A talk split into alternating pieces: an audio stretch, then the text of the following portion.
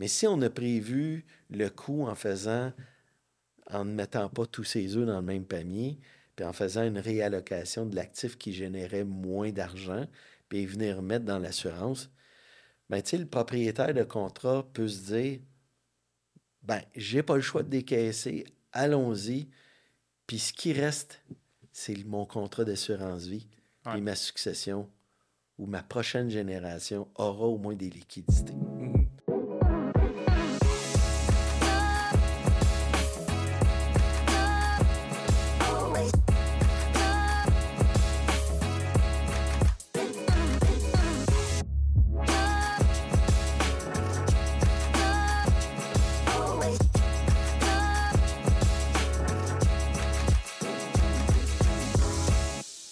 Bonjour tout le monde, bienvenue à un nouvel épisode du podcast Outside the Box. Je suis toujours avec mon invité Marc Lévesque, directeur d'assurance vie chez Groupe Loutier Services Financiers. Bonjour Marc. Merci beaucoup. Ben, c'est moi qui te remercie. Euh, aujourd'hui, on a démystifié dans le, on a démocratisé l'assurance vie dans le dernier épisode. On a approché la gestion de risque beaucoup, euh, le pourquoi est-ce qu'on devrait en détenir, qui devrait en détenir. Là, aujourd'hui, on va aller dans un petit peu plus spicy, un petit peu plus crunchy. Là, on va parler de réallocation d'actifs, puis l'assurance vie, quand on la voit un peu plus comme un investissement plutôt qu'un outil de gestion de risque. Ça reste quand même un outil de gestion de risque à la base, mais... C'est la question. OK. C'est bon. Euh, donc, je vais te poser, Marc, qu'est-ce que ça représente pour toi, outside the box? En fait, je trouve l'idée excellente dans le sens que euh, cette façon de faire permet d'approcher une nouvelle clientèle, les jeunes, on va se le dire.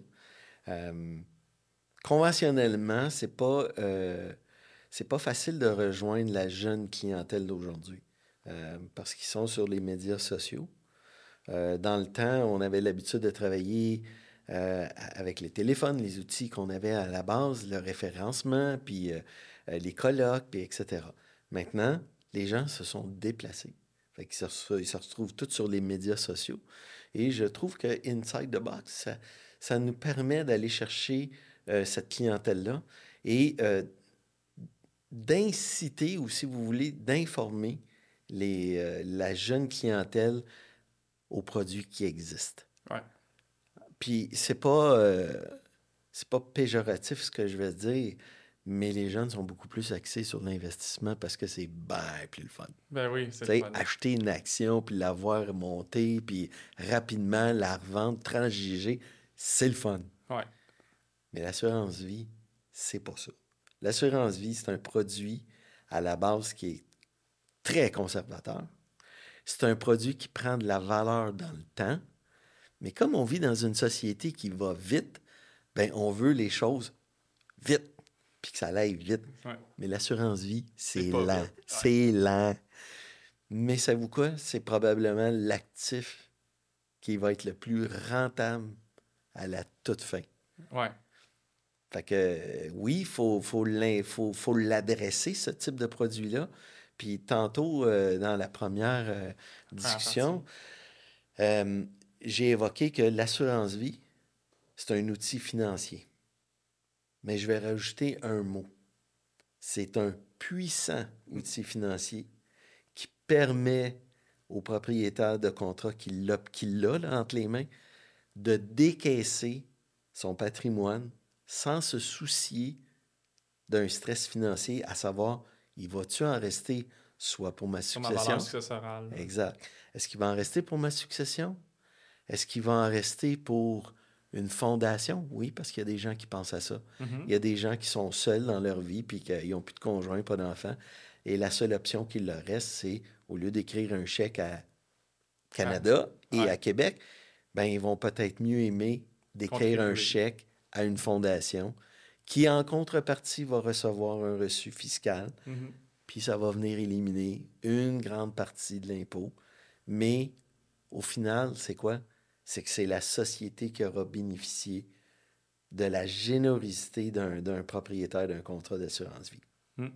Et euh, l'assurance vie aussi, euh, au final, tu as, dit un mot qui s'appelait bonifier la valeur successorale. Moi, je vais plutôt utiliser le mot préservation. OK? Pourquoi? Parce qu'on a acquis un patrimoine avec le temps, Mhm. Maintenant, l'assurance vie, son rôle, c'est de le préserver et de le garder dans la famille. Bonifier, ça veut dire tout simplement que on en veut plus. Ouais. OK? Et, et- et c'est là que les gens peuvent avoir une perception de l'assurance vie euh, un peu négative dans le sens pourquoi j'en laisserais plus? Ouais. J'en ai déjà assez, par exemple. J'en ai déjà Ouais. assez accumulé. Mais l'idée là-dedans, c'est, moi j'utilise le mot préservation dans le sens que on va, on a acquis un patrimoine, on va le préserver, puis on va s'assurer de pouvoir le transmettre à la prochaine génération. C'est ce qui, c'est, c'est, je pense que c'est le rôle numéro un quand on veut faire de la diversification d'actifs. Ouais. Puis là, tu avais une question par rapport à ça, la diversification de l'actif. Ben oui, ben je voulais que dans tes mots, parce Mhm. que tu l'expliques super bien, c'est une des raisons pourquoi que je t'ai invité. euh, quand on parle euh, de diversification, de réallocation d'actifs, ben quand on va comparer les rendements de l'assurance vie sous forme d'un plus d'un investissement que d'un outil de gestion de risque, même si c'est pour la préservation, ben, à quoi est-ce qu'il faut le comparer? Est-ce que, parce que les gens vont pouvoir le comparer à l'immobilier, vont pouvoir le comparer au marché boursier, vont pouvoir le comparer aux actions. Quand on, va prendre un, montant de l'investissement d'un client, puis on va l'allouer dans une assurance vie à la place, à quoi il faut le comparer? Puis qu'est-ce qu'il faut comprendre? C'est quoi les, points de différence qu'on doit comprendre? Euh, la différence, c'est la fiscalité. Euh, pourquoi? Parce qu'un produit d'investissement a sa, fiscalité propre à lui et l'assurance vie a aussi sa fiscalité. Bon. Là, tout dépendamment où on place le produit d'assurance vie, est-ce que c'est dans une société de gestion ou est-ce qu'on le fait au niveau personnel? La diversification de la straté- stratégique, là, euh, ou la, réallocation d'actifs, qu'on on peut dire, là, c'est quoi on fait? C'est qu'on prend le portefeuille d'un client, un portefeuille d'investissement. On oublie l'immobilier. On oublie toutes les autres choses. C'est pas ça qu'il faut.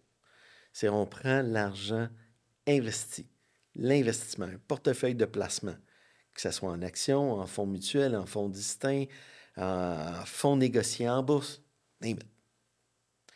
La réallocation de l'actif, elle se fait seulement au niveau des revenus fixes, les certificats de placement garantis. Parce qu'un client, j'ose espérer, qui n'a pas 100% de son portefeuille en actions, Mais dépendamment de son cycle, où est-ce qu'il est rendu, évidemment. Là. tout dépendamment de sa talence au risque. Exact. Mais c'est rare qu'on voit ça. Mhm. On va voir des portefeuilles qui sont de l'ordre de 60-40% 60% actions, 40% à Revenu titre de fixe. revenus fixes, à cash, Bon. Obligations, liquidité. marché monétaire, c'est ça faire là. Des fois, on voit 70-30. Nous, ce qui nous intéresse, c'est de pouvoir réallouer la portion revenu fixe d'un- portefeuille, puis de l'investir à travers l'assurance vie. Est-ce qu'on prend 100 du, de la portion du portefeuille en revenu fixe? Ben non. Ben non. On va en prendre peut-être 10 Six, ouais. Des fois 15 Très rarement 25% Fait que ça veut dire quoi? Ça veut dire que des revenus fixes, ça rapporte, les dernières années, ça a rapporté 2% 1% Des CPG à, à 0,90 pour un an, puis 1,20, 1,5 pour 5 ans. Est-ce qu'on peut faire plus? La réponse est oui. Puis aussi simple que ça. Donc, ce qu'on fait, c'est qu'on dit au client, Monsieur le client, si vous repreniez une partie de votre revenu fixe, la portion qui est la moins rentable de votre Et portefeuille la plus imposée. si Et en plus, imposée, et qu'on venait le- de faire un versement de prime dans une police d'assurance vie, et là, la police d'assurance vie peut prendre plusieurs formes. Elle peut être de type vie entière non participante, Vie entière participante. vie entière avec participation, puis elle peut aussi prendre la forme de la vie universelle. Ce sont tous des produits de type permanent qui permettent d'accumuler des valeurs de rachat à l'abri de l'impôt à travers un contrat d'assurance vie qui va être versé sous forme d'un capital d'essai non imposable à la succession. Donc là, on vient d'améliorer son rendement sur son revenu fixe, on vient d'améliorer sa fiscalité. Oui. Donc là, on commence à toucher quelque chose d'intéressant. Puis, tu as parlé de valeur de rachat. Oui. Ce que les gens aiment parler quand on parle d'assurance vie, ce que les gens nous demandent quand Ah oui, tu fais de l'assurance, tu fais des assurances avec valeur de rachat. Oui. Euh, Vas-y, je pense. Ben, en fait, c'est ça. Il y, a, il y a plusieurs façons de construire le dossier. Euh, ce que, ce qu'il faut enlever comme perception euh, dans la tête des, des- des consommateurs, c'est Ouais, mais euh, mon chum, il a fait ça, puis euh, ça a l'air cool. Ouais, mais c'est pas tout à fait ça.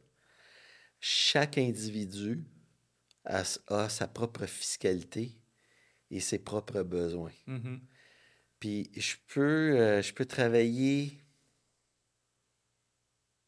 200, 300 dossiers dans une année, facile. Puis chaque dossier va être complètement différent. Et c'est ça qui est le fun. Et c'est ça qui est la beauté de l'assurance vie. C'est que chaque dossier qu'on travaille n'est pas le même. Exact. Euh, pourquoi? Ben parce qu'il y a des enjeux de tarification, il y a des enjeux de fiscalité. Puis chaque personne n'a pas les mêmes, la même vision de ce qu'il veut avoir Mhm. dans 10, 15, 20 ans. Puis l'objectif premier euh, de l'assurance vie n'est certainement pas le même pour tout le monde. Non, probablement pas. Bon, il y en a qui vont dire, moi, l'assurance vie, je voudrais en faire un produit qui va me permettre de préserver mon, mon actif puis de pouvoir le transmettre à, un- à une meilleure fiscalité possible. Ça, c'est ce qu'on appelle la transmission d'actifs. Mhm. Il y en a, par contre, qui vont dire, moi, là, l'assurance vie, là, au, au final, là, le, le bénéfice d'assurance, ça m'importe peu. Moi, ce que je veux, c'est l'accumulation des valeurs. À l'abri de l'impôt. Exact. Si je pourrais mettre 50, 30, 50, 100 000 dans, dans- de versement sur une période de, disons, 10 ans, ben, j'aimerais que dans 10 ans, ma valeur de rachat soit minimalement 100 000. Exact. Disons ça comme ça. Ben, il y en a que c'est la valeur de rachat qui leur importe beaucoup. Mhm. Puis pourquoi? Ben, parce que ça s'inscrit aussi dans les bilans. Mais T'es bon, je m'arrête à te demander pourquoi est-ce que ça les intéresse? Ben, en fait, ce qui arrive, c'est quand on le fait au niveau corporatif, euh, souvent les, les, les, les, les comptables ou les fiscalistes, euh, si on, on est pour sortir, euh, je sais pas moi, 30 000 dans une année, ben, on aimerait ça que ça soit égal au bilan. Mhm. Donc, si on sort 30 000 de l'investissement, on aimerait ça voir 30 000 dans la, dans, dans la valeur de Dans un actif. Ouais. Oui, parce que la valeur de rachat devient quand même aussi un actif pour la société. Bon, euh, maintenant, c'est quoi le but premier de- d'avoir des valeurs de rachat? Puis pourquoi s'acquérir des polices de cette façon-là? Ben, il y en a plusieurs qui vont y aller avec ce qu'on appelle des programmes de financement immédiat, Ouais. le Puis- fameux PFI. Puis ça, pour que les gens associent de quoi on parle, Ouais. ça, c'est les vidéos TikTok que les gens nous envoient pour nous dire Hey, c'est vrai que je peux m'acheter un char avec mon assurance vie, puis c'est Ouais. vrai que je peux avoir un contrat gratuit? Ouais. C'est ce qu'on appelle le, le coût zéro. Ouais. Mais Hugo, dans la vie, là, t'as-tu trouvé, t'as-tu déjà vu quelque chose de gratuit? non, Non, hein? non, pas souvent. Euh, Tu penses qu'il est gratuit pendant une période de temps, puis après ça, tu te rends compte qu'il était pas. Tu sais, le, le zéro cost, c'était, c'est, c'est une stratégie financière. OK? En soi, c'en est une. Mhm. Est-ce que, le, est-ce que la, la stratégie est bien véhiculée? Est-ce que le consommateur ou le propriétaire de contrat qui achète la stratégie et qui achète le contrat comp- comprend très bien dans quoi il s'embarque? Parce que zéro cost, c'est, c'est- l'idée là-dedans, là, le, le programme de financement immédiat, c'est de faire financer les primes par l'entremise d'un prêt bancaire Comme une marge de crédit. comme une marge de crédit pour éviter à la société, mettons la société de gestion, de puiser dans ses Ouais. actifs puis d'aller l'investir dans l'assurance vie. Mhm. Bon. Il faut toujours bien que le propriétaire de contrat paie au moins la première prime. Ouais. Donc, si on a un- un- une stratégie dans laquelle le, le propriétaire ou la société doit investir 100 000 il faut toujours bien qu'il y ait un chèque. le 100 000. Ouais. Hein? On peut pas, on peut pas demander à une banque de nous passer l'argent puis faire l'investissement dans l'assurance. Non, le, gouvernement n'acceptera jamais ça. Il faut minimalement qu'il y ait une preuve d'un paiement fait à une compagnie et après, la, la, banque va faire un prêt en fonction de la valeur accumulée dans le contrat. Plus ça peut aller à 50% de la valeur, ça peut être dépendamment de la banque, 90, 100 Et voilà. Et voilà. Pourquoi? Mais parce que si on investit dans un produit de style vie universelle, dans lequel on peut choisir nos propres investissements, puis si on s'en va mettre 100% de, titres d'action, ben la banque va dire Oh, il y a beaucoup de volatilité dans ton portefeuille. Oui. Mhm. Fait qu'on va te passer à 50% de la valeur. Mm. Si on choisit des, des, placements garantis, des placements garantis à CPG qui rapportent 2-3 ben, la banque n'a pas trop, trop de risques. Elle va dire ben, je vais te passer 75, 80, puis peut-être même bien 90 mm-hmm. Mais euh, ça, c'est pour la vie universelle.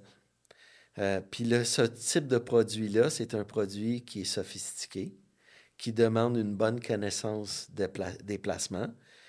Puis euh, le conseiller se doit, s'il veut être consciencieux, puis respecter les, les règles de conformité, etc., produire ce qu'on appelle une tolérance au risque, un, profil investisseur. Euh, pourquoi? Ben parce que si, en plus, le, propriétaire de contrat doit investir dans le contrat d'assurance vie via un prêt bancaire avec un taux d'intérêt, puis qui vient mettre à risque le rendement en choisissant des mauvais placements. Puis il fait moins 20 en 2022 en étant 100% action. C'est ça. C'est ça. Puis là, je vais rajouter encore plus il deux ans, on était où au niveau des taux d'intérêt? Ouais, je... savais que tu t'en allais là. je... Si tu le disais pas, je le disais moi aussi. tu sais, les, les, les, les, prêts, les prêts bancaires pour euh, faire le financement euh, immédiat, euh, on était de l'ordre de prime plus un. Mm-hmm. Puis si le dossier de crédit était excellent, puis je dis bien excellent, ben on avait prime, puis Prime moins 0.5, moins 1. C'est le fun, là. Là, on avait, là, on avait un beau scénario. pourquoi? Parce que le coût d'emprunt était quand même pas si pire. Exact. Mais aujourd'hui, là, à 6, à 7% euh, puis que les rendements ne sont pas nécessairement au, rendez-vous. pour l'instant, oui. Ça commence à faire beaucoup de leviers puis beaucoup de risques. Bon. Chez nous, chez Groupe Loutier, euh, on doit travailler peut-être une vingtaine de dossiers par mois, peut-être un peu plus, avec du programme financement immédiat. Mais la réalité, euh, on en fait combien au final? Oui, c'est ça. Ce qu'on travaille, puis ce qu'on livre, puis qu'on renterne. Peut-être un, peut-être deux. Euh, puis la raison est fort simple. Il y a beaucoup d'entrepreneurs qui, ont des sociétés de gestion. Euh, parce qu'on on parle de ça ici, euh, parce que c'est quasiment 100 fait par des sociétés de gestion. Euh, souvent, l'argent est là. Puis là, la, propriétaire, il se pose la question à savoir, mais pourquoi je vais emprunter à 6-7 Si je l'ai. Si je l'ai? Puis qu'en en, partie, ça me permet de sortir de l'argent de mes investissements qui me rapportent peu. Mm-hmm puis d'aller l'investir dans un contrat d'assurance vie, aussi bien de le faire comme ça. Ouais. Fait que je vous dirais qu'à 95-97% du temps, ce sont des investissements qui sont faits upfront et non via un programme de financement immédiat. Tout le monde en parle. Mais, c'est bien d'en parler, puis je crois que aussi ça peut aider les gens à s'intéresser à l'assurance vie en, ayant ben, cette stratégie-là, tu en entends parler, tu te renseignes, mais comme tu as dit, il faut que ce soit avec un conseiller qui connaît bien les placements aussi. Puis quelqu'un qui est averti en tant que consommateur, client ou acheteur de contrat d'assurance vie. Exact. Fait que les PFI, euh, c'est certainement pas fait pour tout le monde. Euh, puis c'est pas fait pour s'acheter une Lamborghini. Vraiment pas. Euh, c'est la paix chose. mais je pense que, tu sais, c'est aussi la responsabilité des conseillers de bien véhiculer le message. Puis de bien, on va utiliser un terme anglais ici, bien saisir l'objectif du client. C'est quoi le but premier? Puis à partir de là, mais on fait ce qu'on a à faire. Mais euh, je, je, pense qu'on a la responsabilité de, de, véhiculer le bon message. Mm-hmm. Puis oui, tu as raison de dire que quand je vois des choses comme ça sur TikTok puis euh, n'importe où, là, des fois les oreilles me frisent puis je fais comme c'est vraiment pas la bonne chose à faire. Puis c'est drôle, hein? Euh, c'est un point que j'apporte personnellement, c'est mon expérience personnelle. C'est toujours dans des, euh, des situations économiques dans la, comme qu'on est actuellement. Les gens cherchent la sécurité, puis ah. du réconfort, qui vont chercher de trouver des outils plus stables. Euh, puis tu sais, l'idée, l'idée est toujours la même. Hein? Aujourd'hui, on voit ça sur TikTok, LinkedIn, puis name it. OK? Ben, a une couple d'années, hein, c'était dans les petites pages du Journal de Montréal dans les annonces. Euh, vous aviez un cri, euh, voulez-vous le désenregistrer sans pénalité au gouvernement? Et ça, on a vu, là. Puis, tu sais, je vois des choses aussi sur Facebook, puis je fais comme, oh, ça. Hmm. Ça sent la fraude à plein nez. Je m'excuse, là, mais. non, mais j'aime ça. Regarde, c'est comme... outside the box. Je suis content quand on tombe les filtres, là, c'est exactement dans mon élément. Puis c'est comme, tu sais, on n'inventera pas le bouton à quatre trous, là. Non c'est le message est le même. C'est juste la façon de le dire qui est différente. Mais au final, ça va être quoi? C'est de l'arnaque. Puis il faut faire attention à ça. Puis je pense que notre rôle en tant que conseiller, c'est, encore une fois, je le redis, c'est de véhiculer le bon message. Puis c'est aussi que les gens prennent, qu'il y ait des réflexes, des lumières rouges qui mm-hmm. s'allument. Quand c'est trop beau pour être vrai, Hein? ça, porte à réflexion, puis il y a peut-être des devoirs à faire oui, avec ça. Prenez le temps d'aller voir des gens pour vous conseiller, que ce soit euh, des conseillers juridiques, un avocat, un notaire, que ce soit des comptables, des fiscalistes, que ce soit un conseiller en sécurité financière. Tous ces gens-là ont la formation, puis ils ont une certaine éthique, puis ils connaissent les produits. Mm-hmm. Puis, euh, fait qu'à ce moment-là, on ne se perd pas dans tout ça.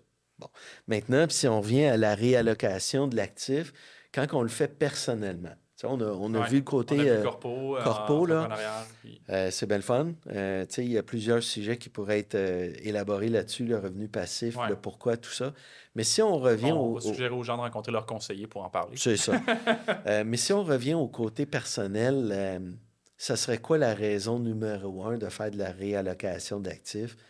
Bien, en fait, euh, tous les gens, en fait, je connais personne qui n'est pas intéressé à avoir un meilleur rendement sur ses placements. Mm. Hein?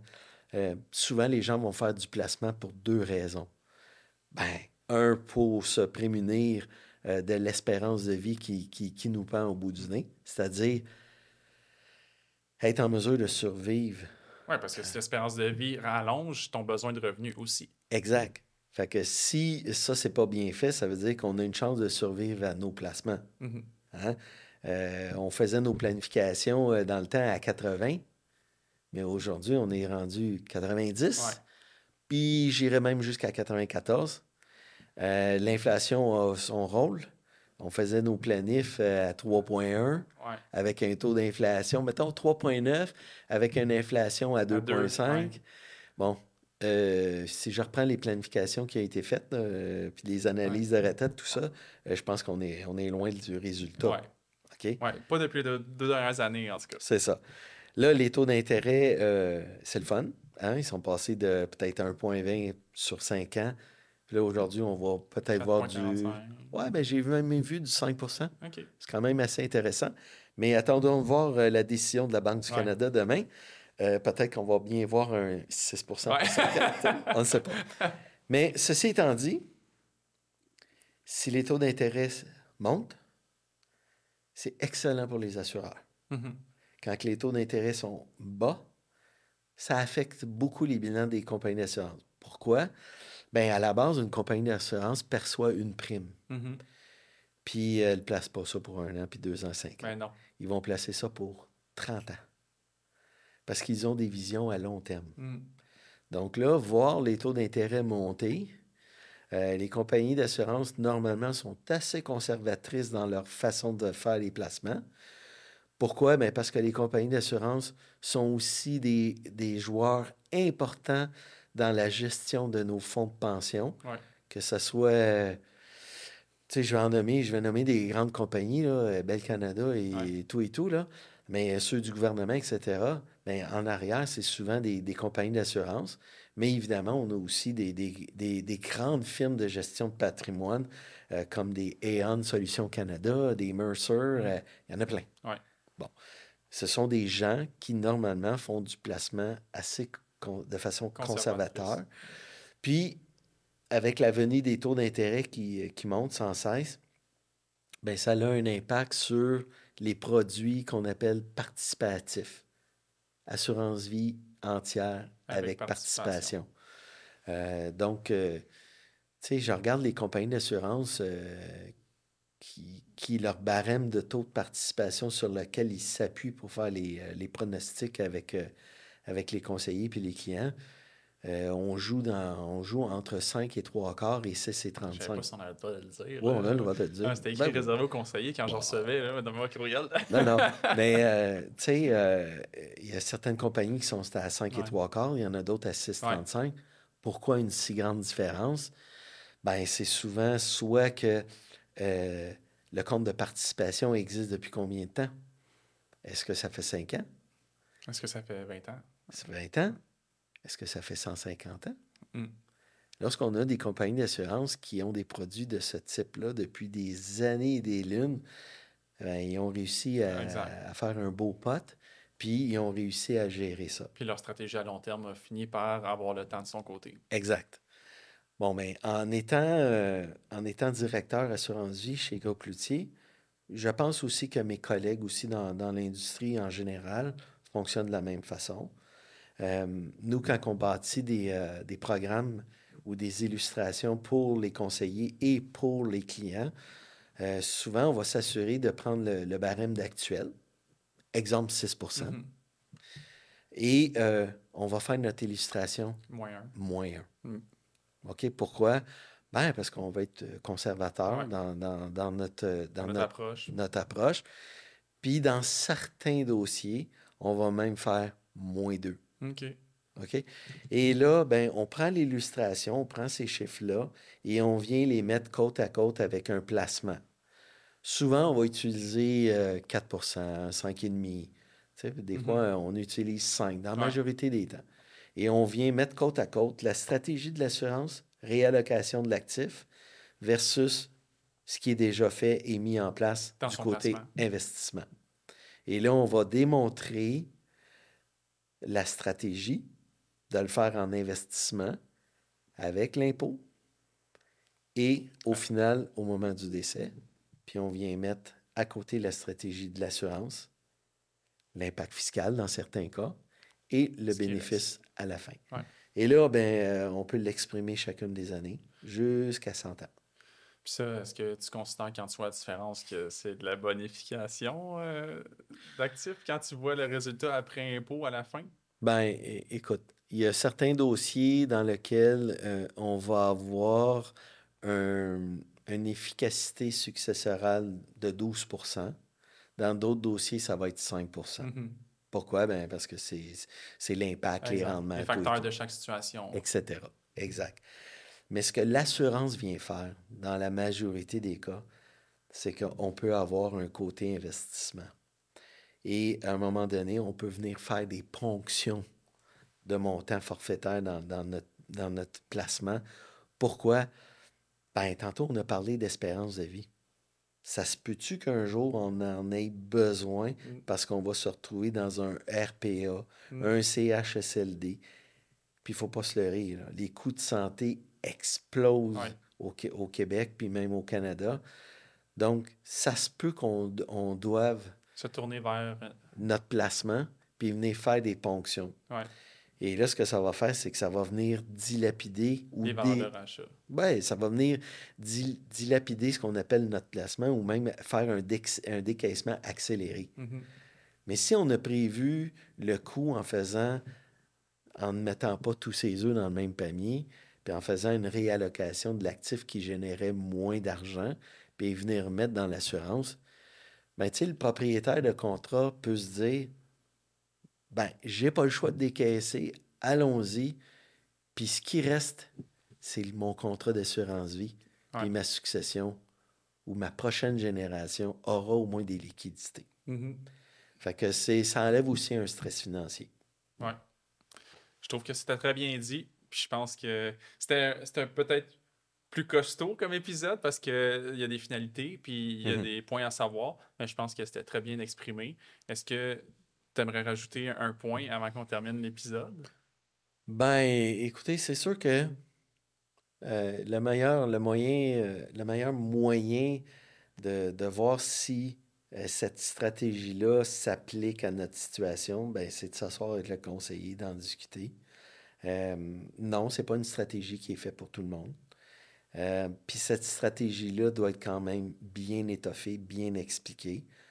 Là, j'ai coupé court à beaucoup de, Ouais. euh, Mais beaucoup on, de choses. on peut là. introduire aussi au sujet. C'est sûr que, ça. comme on l'a dit, c'est pas one size fits all non plus. Ben, c'est juste de, de démontrer que l'assurance vie, son rôle numéro un, c'est la protection hein, euh, de la famille, puis la protection de nos actifs. Mais si on y va un peu plus loin dans la vision, à ce moment-là, l'assurance vie peut devenir aussi un outil financier qui permet le, préserver. déca- le décaissement de façon judicieuse, puis ça permet aussi la transmission d'actifs entre générations et, encore une fois, libre d'impôts. Mhm. hein? Sans l'oublier, Sans hein? l'oublier. Sans l'oublier. Puis, euh, évidemment que, comme j'ai expliqué au tout départ, euh, on habille le client avec la bonne solution puis le bon produit. Ouais. Fait que, il ne faut pas penser que cette situation-là s'applique à moi puis ça va être euh, beau. euh, wow. Ouais. Non, il faut, ah ouais, c'est bon, ça, j'en veux de moi aussi. faut le travailler. Ouais. faut le Faut travailler. qu'on en discute avant. Exact. Ben, je te remercie beaucoup, Marc. J'espère que ça vous a plu. Je suis convaincu que oui. Vous pouvez suivre Marc sur LinkedIn, suivre ses blogs et ses stratégies financières sur LinkedIn. Puis, je vous remercie d'avoir écouté le podcast Outside the Box. N'oubliez pas de laisser un j'aime ou un commentaire. Merci.